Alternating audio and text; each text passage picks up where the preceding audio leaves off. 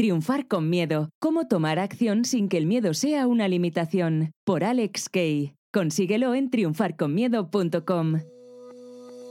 Buenas, buenas, bienvenidos, bienvenidas a este cuadragésimo primer episodio de mi podcast en mis propias palabras, donde cada semana te cuento algo que a mí me haya ayudado a ser mejor persona o mejor profesional.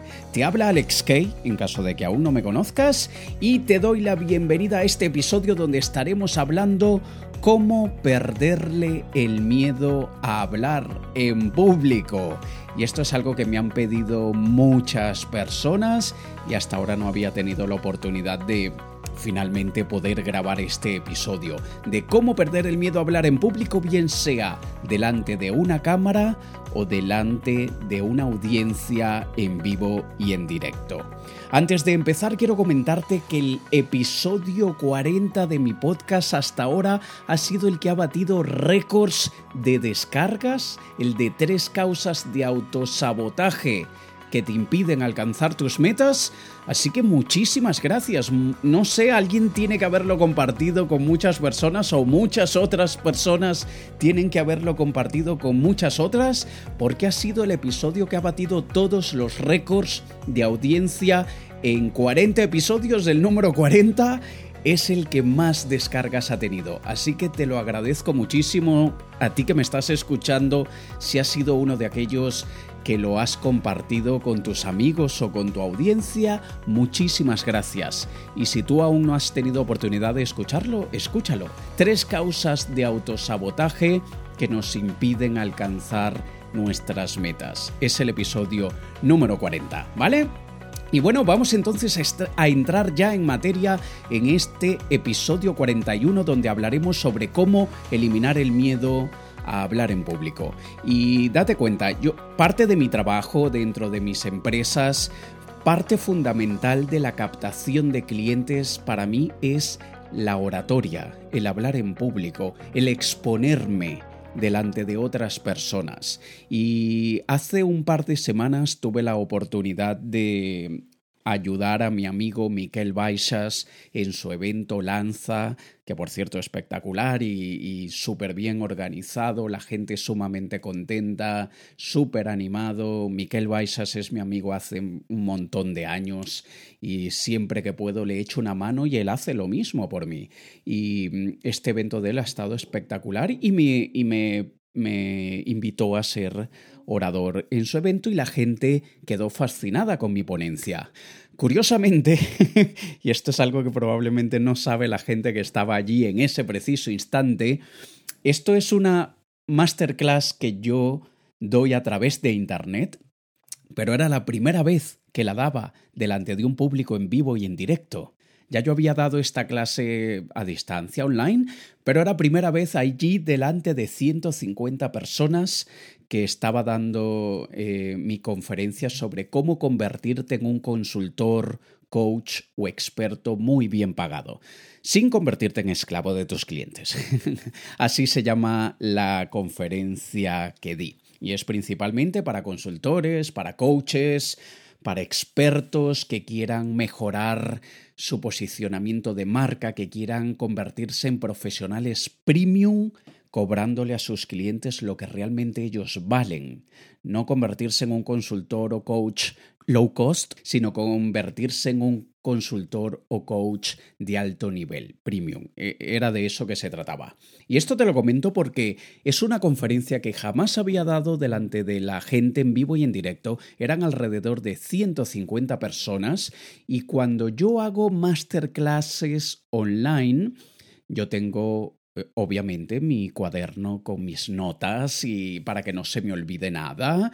Y cuando uno está delante de la audiencia, hay oradores que optan por tener algún tipo de, ah, de, notas, de fichas, de inclusive algunos tienen notas en el móvil o en el iPad, etc. Y de hecho yo lo hago así cuando son eventos largos, no cuando es una conferencia de una hora como la que di en ese momento, sino cuando, por ejemplo, yo estoy en mi evento de un día entero o eventos de tres días enteros, entonces claro que tengo mis notas porque son tantos tópicos y asuntos y temas que tengo que tratar que no se me, no se me debería olvidar ninguno. Pero cuando estamos allí hablando delante de la gente, a veces cinco minutos, diez minutos, media hora, una hora, delante del público, mm, a mí por mi estilo no me gusta tener notas en la mano, eh, solamente si son datos estadísticos que realmente debo memorizar, pero no me gusta que me vean con notas en la mano cuando es algo tan pequeñito, una hora, hora y media, o sea, es como que no merita, ¿no? No, no, no, no lo sé, esto es una cuestión de estilo personal, ¿vale? Y cualquier persona que vio la conferencia dice este hombre se sabe de memoria todo esto que está diciendo, cuando no es así, no es verdad. Yo sé de lo que voy a hablar, yo sé más o menos lo que sigue, y digo más o menos porque eh, son 170 diapositivas que, por cierto, te aclaro, las diapositivas siempre intentamos que sean lo más breves, concisas, de preferencia más visuales que con texto, porque aquellas diapositivas de los años 90 o de la década pasada, que eran un montón de textos, un montón de datos, un montón de ah, me da sueño bostezo y no veo nada, no, eso no sirve. Tienen que ser frases muy claves, frases que queremos que la gente recuerde. Entonces, las diapositivas con esas ciertas frases importantes, impactantes y que queremos que la gente realmente absorba, son las que nos van guiando y nos permiten desarrollar ese tema. ¿Vale? Y fíjate que es curioso porque este miedo a hablar en público, dicen los estudios que es la segunda fobia o el segundo temor, mejor dicho, más fuerte del mundo y el primero es el miedo a la muerte. Ah, yo no sé si hoy en día aún eso lo han confirmado, si hay otros estudios que hayan verificado esto, pero se lleva diciendo muchísimo tiempo que hay estudios que revelan que el miedo a hablar en público es casi tan fuerte como el miedo a la muerte para muchísimas personas. Y eso es curiosísimo y sobre todo para mí, para compañeros que nos dedicamos a hablar en público. que yo como ahora mismo estoy hablando en público, porque tú estás allí tú solito o probablemente acompañado por una o dos personas, pero generalmente es una persona sola que me está escuchando mientras va en el transporte, mientras está en el gimnasio, mientras está haciendo deberes en el hogar, lo que sea. Pero para mí, que veo las estadísticas, yo sé que dentro de una semana Aproximadamente estas palabras que estoy grabando en este audio lo habrán escuchado alrededor de 1.500 personas. Estamos hablando que eso es una sala, un auditorio lleno. Imagínate una sala de conciertos llena con 1.500 personas. Hay estadios de estos de balonmano, de baloncesto, que tienen capacidad para 400 personas solamente. Y aquí estamos hablando de 1500 personas. Y cuando estamos grabando, sentimos como que si nadie nos esté escuchando. Falso. Porque si esto lo vas a publicar, lo va a escuchar un montón de gente, solo que psicológicamente sentimos un poco más de tranquilidad porque no estamos mirando la cara de las personas. Y esto es lo que aterra a muchos. Y presta atención en una cosa. El miedo a hablar en público no es exactamente miedo a hablar en público. Es miedo a hacer el ridículo, miedo a las críticas, miedo a que te juzguen. Y un montón de miedos ridículos, como por ejemplo que muchísima gente me dice, es que me da miedo que se me atropellen las palabras, me da miedo gaguear, me da miedo que la gente vea que, que, que, que, me quedo pegado en una, en una frase. ¿Y qué más da? ¿Qué importa? ¿Cuántas veces tú, si escuchas este podcast con frecuencia, cuántas veces no has escuchado que yo, yo, yo, yo, yo, yo me quedo pegado? es normal y a nadie le importa. ¿Y sabes por qué a nadie le importa? Porque en nuestro día a día, con todas las personas con las que hablamos, Todas ellas, en algún momento u otro, se atropellan con las palabras. En un momento u otro gaguean. En un momento u otro se quedan un par de segundos en blanco pensando qué es lo que te voy a decir. Ah, sí, es cierto, tal. Y te lo dicen. Y tú no dices, qué pésimo orador es mi hermano, qué terrible comunicador es mi colega, qué pésimo speaker, conferenciante o lo que sea es mi profesor. No, no lo piensas. Tú estás concentrado y tan concentrado en el mensaje que no le prestas atención a los pequeños mira, acabo de cometer uno, a los pequeños eh, eh, errores que cometemos, que le he puesto el acento a la palabra en el lugar incorrecto. ¿Qué importa? ¿Qué más da? Yo no estoy ahora preocupado porque acabo de cometer un error. ¿Y sabes por qué? Ya te lo dije, pero además porque la gente que me pueda criticar por eso no me alimenta. La gente que me pueda criticar por eso no afecta para nada ni mi salud, ni mi bolsillo, ni nada. Entonces me da lo mismo. Y cuando estamos delante de la cámara, por ejemplo, que muchísima gente se graba con el móvil o se graba con una cámara para cualquier otra cámara para publicar el vídeo en YouTube o en su sitio web o lo que sea, se ponen muy nerviosos y primero, es normal. Es normal que te pongas nervioso, no te sientas mal por estar nervioso, simplemente di, es normal. Es como decir, llevo cinco horas sin comer, tengo hambre, es normal. Y esa sensación que sentimos en el estómago es otra sensación como cualquiera del cuerpo y la sensación de nervios, imagínate que es hambre, ya está. Y de hecho se parece un poquitito, quitándole la parte mental. Y de hecho hay gente que cuando siente hambre se pone nerviosa.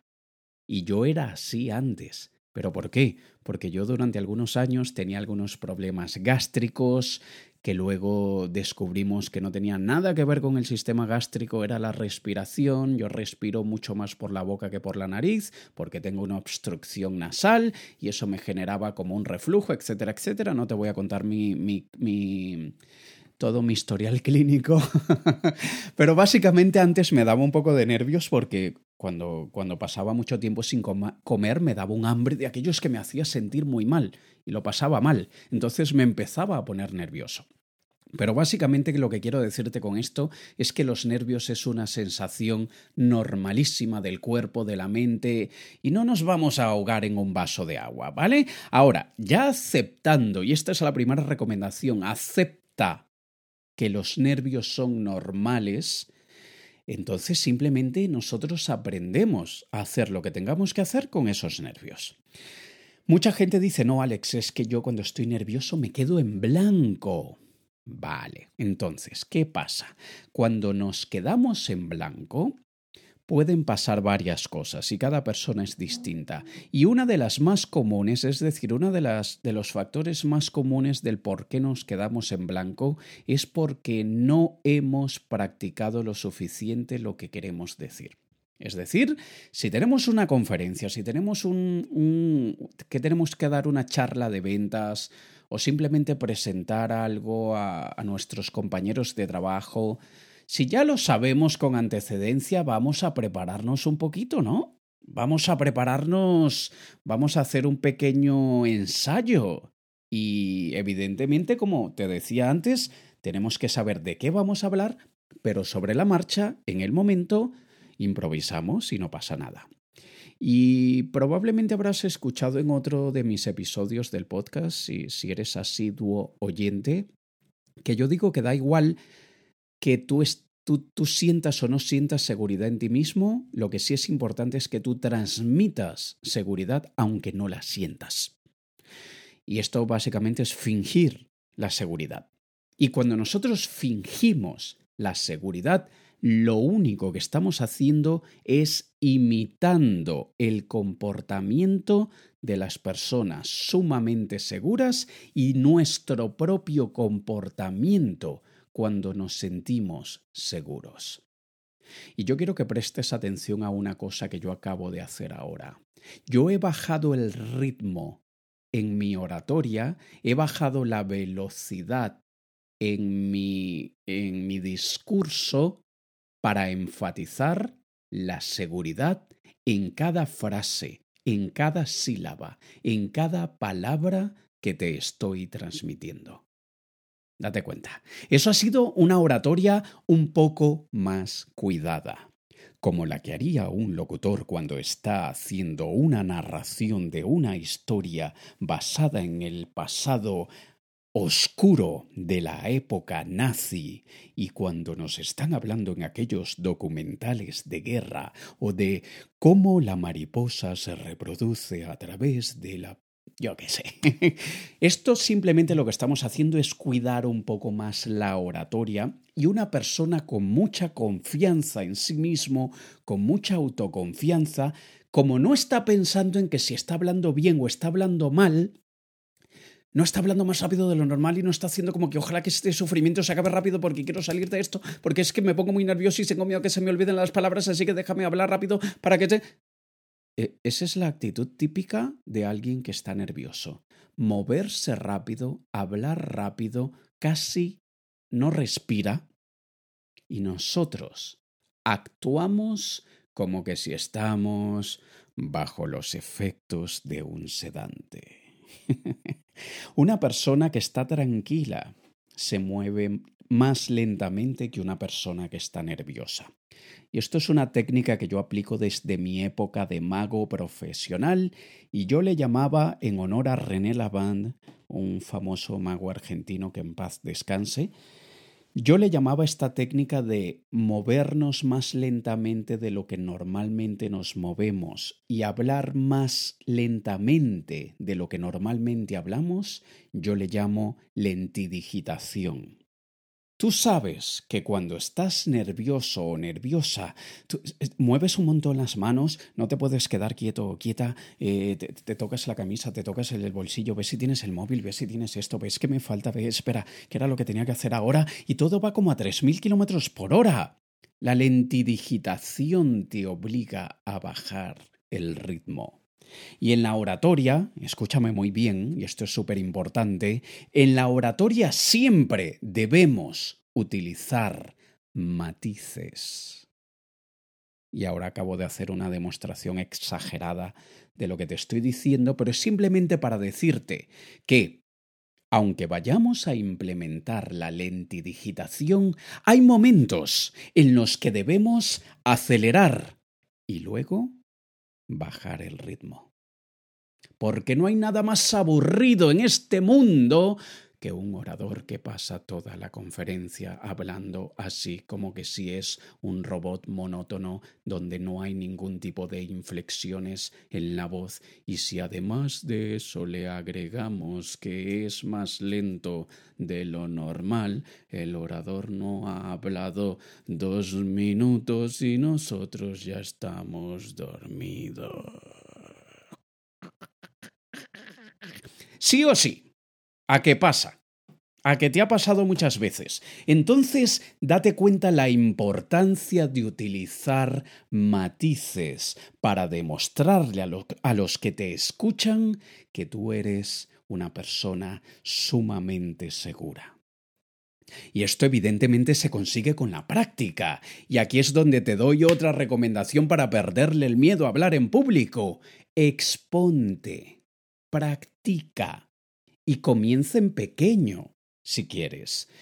Uno de mis clientes me comentó que para practicar, porque yo a mis clientes del programa Consultor Premium, evidentemente me aseguro que se vuelvan unos oradores expertos. Su oratoria se afina y se refina para que su público se dé cuenta que están delante de un profesional con muchas tablas, como decimos, o como le dicen en algunos países, con mucho fogueo, con mucha experiencia, ¿vale? Con mucho callo, inclusive algunos le dicen. Y callo es por lo de cuando una persona trabaja mucho manualmente, tiene muchos callos, eso quiere decir que el callo demuestra experiencia, ¿no? Entonces, Evidentemente, como, como, parte del programa Consultor Premium, es que ese consultor, ese coach, ese experto tenga un posicionamiento no solamente de marca, él como persona transmita expertise, eso es una palabra en inglés, que transmita esa, esa experiencia y ese conocimiento de experto que tiene, eso se nota en la forma de hablar. Y evidentemente yo los pongo a practicar bastante y les voy dando tips, yo analizo mucho cómo hablan, dónde están las inflexiones incorrectas, dónde deberían haber más inflexiones e inclusive, de la misma manera como lo tuve que hacer yo, practicar el buen hablar en el sentido de saber pronunciar cada palabra, cada sílaba de una manera mucho más correcta que lo que normalmente haríamos en casa con un familiar.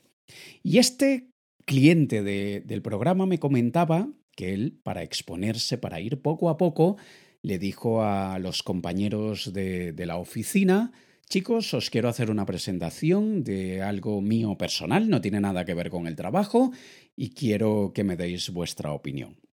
Él simplemente se paró allí delante de ellos y durante 15 minutos les expuso un tema. Estaba muy nervioso, porque él nunca había tenido que hablar con todos en simultáneo. O sea, hablaba con uno, hablaba con otro y ya está. Pero poco a poco te vas exponiendo y eso te va haciendo sentir cada vez más seguro. Y Volviendo un poco al tema que te decía antes de que los nervios son normales y mezclándolo un poco con lo de la práctica y también lo de exponerte gradualmente, todo, todo va junto y va de la mano. Fíjate que yo llevo, yo llevo hablando de cara al público unos, ¿qué? Unos 2005, 15, unos más de 15 años, más de 15 años. Y yo veo mis vídeos de hace 10 años y yo noto que ahora tengo muchísima más práctica que, que en aquel entonces. Yo noto que mi voz era diferente en aquel entonces. Yo noto que mi acento era diferente en aquel entonces, porque yo también he tenido que utilizar acentos diferentes en ocasiones diferentes a veces enfatizando más un acento, como le reconocen en algunos lugares acento castellano, en otros momentos el típico acento parecido al de Valladolid, que es con el que hacen las películas y las series de televisión que ves.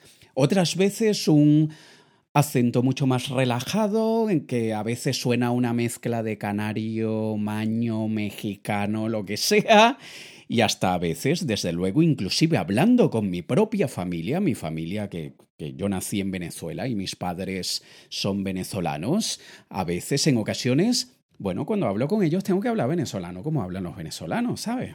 Y los venezolanos, bueno, hablan más o menos así. Yo he perdido un poco el acento venezolano, pero cuando trato de imitarlo me sale algo así que mis amigos de Venezuela me dicen, ¿por, qué estás hablando así? Es que, es que eh, estás hablando rarísimo. bueno, porque ya he perdido el acento y cuando trato de imitarlo a veces me sale, como me dicen ellos, un acento pijo, pupi, fresa, como le llames, pero, pero de alguien que parece que lo está fingiendo. Entonces, con esto lo que quiero decirte es que al igual que el cine y la televisión te crea la misma película o la misma serie con acentos diferentes, con voces diferentes. Y en Estados Unidos eh, Rambo tiene una voz distinta al Rambo de Argentina. De la misma manera, nosotros muchas veces tenemos que adaptarnos al público que nos escucha. ¿Vale? Y no, no te preocupes, no te estoy poniendo otra carga extra en tus hombros. No, por favor, ahora que también tengo que aprender acentos. Bueno, hay personas que son, por ejemplo, y te hablo el caso específico de España, hay personas que son de Andalucía que si quieren entrar al cine o a la televisión, ellos tienen que neutralizar el acento andaluz. Ellos deben practicar la neutralización del acento para que no haya tanta inclinación hacia la zona de Andalucía. Tengo una clienta de Granada que ella dice, hombre, es que eh, es que, hombre, es que yo hablo fatal, es que yo, yo soy andaluza y yo, pues, que se me da fatal. Y hablando en público, pues que, que me da miedo que me, que me juzguen, porque yo soy de Granada. Y, me habla un poco así. Y seguramente lo estoy haciendo fatal, porque nunca he practicado el acento de Granada y de Andalucía. y sé que probablemente los andaluces estarán ahora diciendo, por favor, cállate. Cállate, que lo estás haciendo pésimo. Pero lo que quiero decir es que todo esto forma parte. Y, ¿Tú te imaginas que tú estás allí preocupado simplemente porque, uy, me da miedo hablar delante de la cámara, me da miedo hablar delante de estas personas? Y nosotros los profesionales además tenemos que estar preocupados por la inflexión de la voz, la pronunciación de cada sílaba y además del acento que estamos utilizando sin que se nos olvide lo que tenemos que decir? Date cuenta, es un montón de cosas. Es como digo yo, en mi época de mago era todo muchísimo más difícil, porque además de hablar, estaba yo cargado de trucos encima de cosas ocultas, que nadie podía ver los trucos, nadie me podía ver el truco de la magia, y además tenía que comunicarme con arte, tenía que comunicarme muy bien.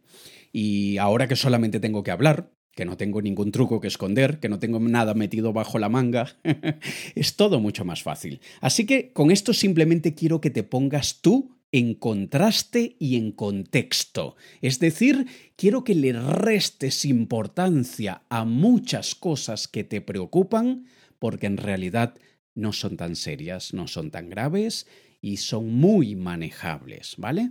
Así que vamos a ver, ya dentro de todo esto que ya te he recomendado, la práctica es importante, la aceptación de los nervios es importante, yo me pongo nervioso antes de una presentación. Hace dos semanas cuando estaba en el evento de Miquel Baixas, yo los 10, 15 minutos antes de, mi presentación, cuando sé que ya me toca, esos 10 o 15 minutos antes, yo estoy bastante nervioso. No un poquito, bastante. Las 24 horas antes, bueno, no tanto. La, la noche anterior, la noche anterior a la presentación, yo empiezo a sentir algo de ansiedad. Y sé que es por la, por la presentación. No tengo unos nervios descontrolados, pero siento, siento ansiedad. Y los minutos antes estoy muy, muy, muy nervioso, de que me tiemblan las manos, pero he aprendido a disimularlo. Y lo más importante para disimularlo es tu respiración.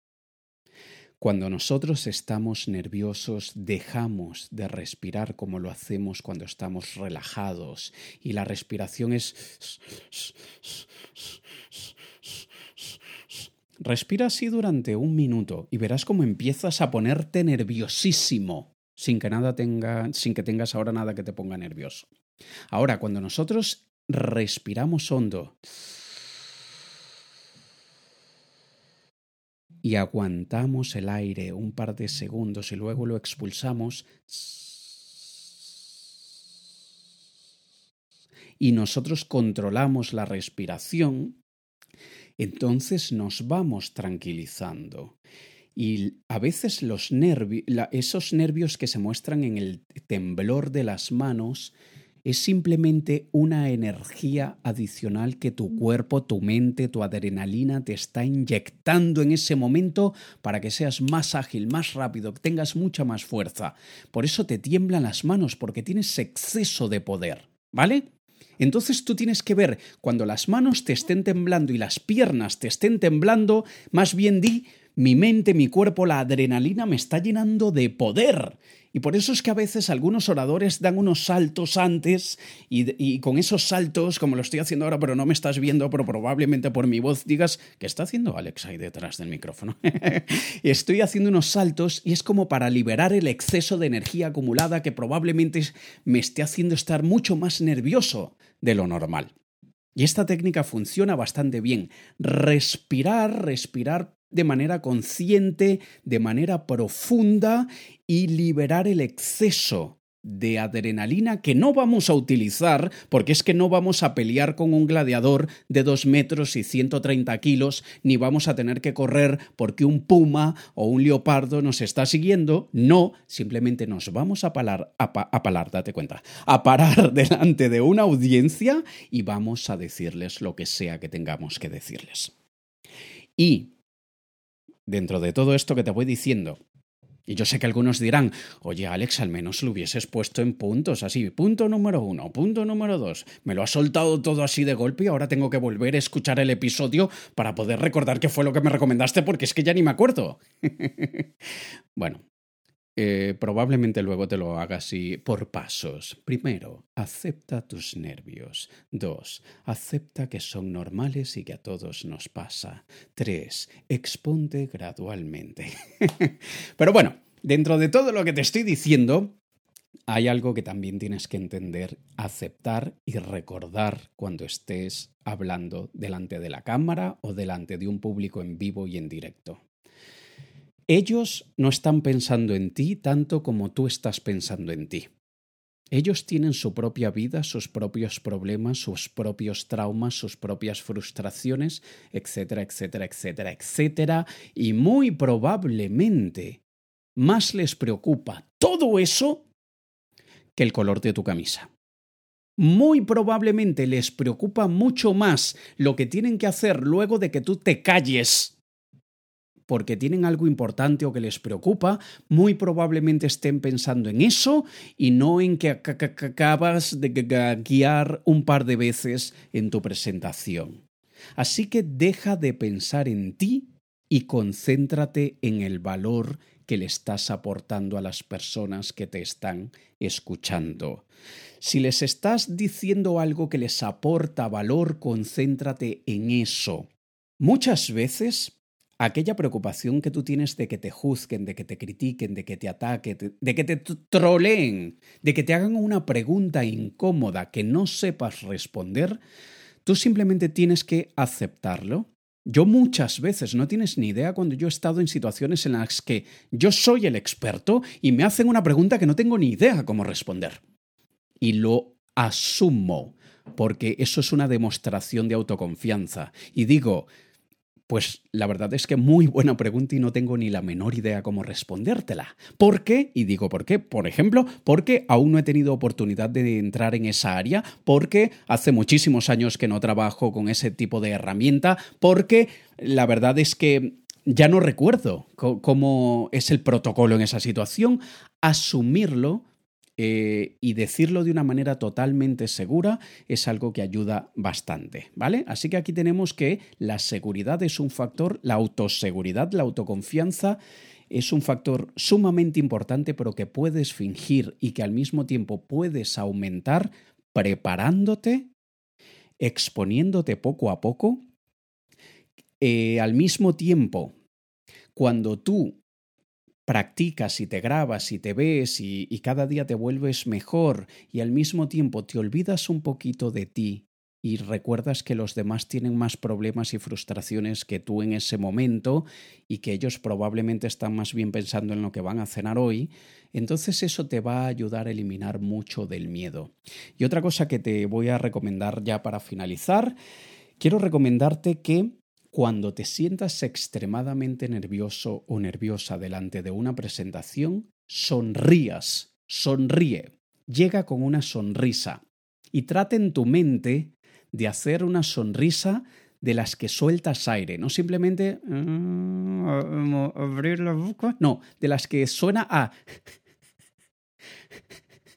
eso, como que como que si te estás riendo, no sonriendo, riendo, porque eso hace que tu boca y tus ojos se vean más como una sonrisa natural. Cuando le incluyes el... Eso, que parece aquel perrito de, la, de los dibujos animados, ¿cómo se llamaba? no recuerdo cuál era el perro que se reía así. El hecho es, porque cuando tú estás muy nervioso y sonríes y recibes a la audiencia con sonrisa, ellos no interpretan nervios. Y por otro lado, cuando lo consideres conveniente y encaje, tú puedes, desde luego, asumirlo delante de ellos. Tú puedes decir, muy buenas tardes, mi nombre es Alex Kay, bienvenidos, bienvenidas a todos. Eh, cualquier persona en mi lugar comenzaría la conferencia de otra forma, pero yo tengo el deber y la responsabilidad de decirles que yo estoy en este momento absolutamente paralizado de los nervios. Y al hacerlo así, habrán personas que hasta dudan si estás bromeando o vas en serio. Pero tú acabas de desahogarte. Tú acabas de desahogarte y acabas de desahogarte de una manera tan segura que ya te acabas de ganar la admiración de un porcentaje de la sala y aún no has dicho lo que venías a decir. Porque una persona que con esa seguridad diga, señores, estoy terriblemente nervioso. Así, y, haces esa pausa de creación de expectativa. Señores, estoy... Y esas pausas que hacemos es para generar intriga. ¿Qué va a decir? Señores, ¿qué? ¿Estoy qué? ¿Estoy? Y, y si lo haces al mejor estilo de Alex Kay, dices, estoy cagao. Y les dices así, señores, estoy total y absolutamente y ellos pensarán que dirán que dirás contento o honrado, orgulloso de poder compartir. No, y tú dices, estoy absolutamente cagao. Y hoy os vengo a hablar de... y la gente se va a reír. Utilizar el humor cuando estamos nerviosos es súper útil. ¿Y qué pasa cuando tú intentas utilizar el humor y te sale mal? Cuando la gente... Es que no se ríe ni Dios.